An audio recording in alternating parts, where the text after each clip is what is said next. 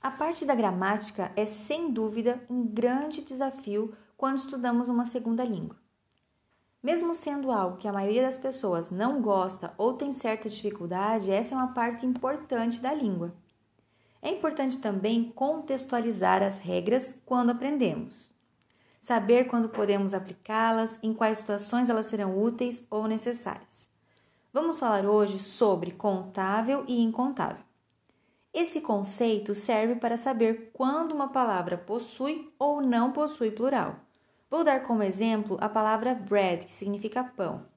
Em português, o plural de pão é pães. Logo, eu posso falar: me vê cinco pães, por favor? Já em inglês, a palavra bread é considerada incontável de acordo com a gramática. Isso significa que falar breads com S no final é errado.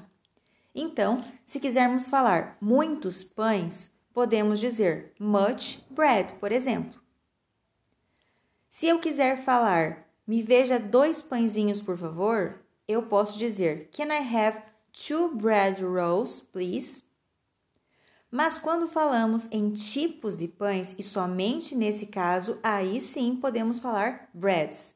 Por exemplo, Amy's Bread is a bakery that features handmade breads, ou seja, Amy's Bread é uma padaria que produz pães caseiros. Handmade é o tipo de pão que eles produzem, por isso, nesse caso, podemos colocar o S na palavra bread. Algumas outras palavras que são incontáveis e, portanto, não possuem plural são money, dinheiro, water, água, coffee, café e meat, carne.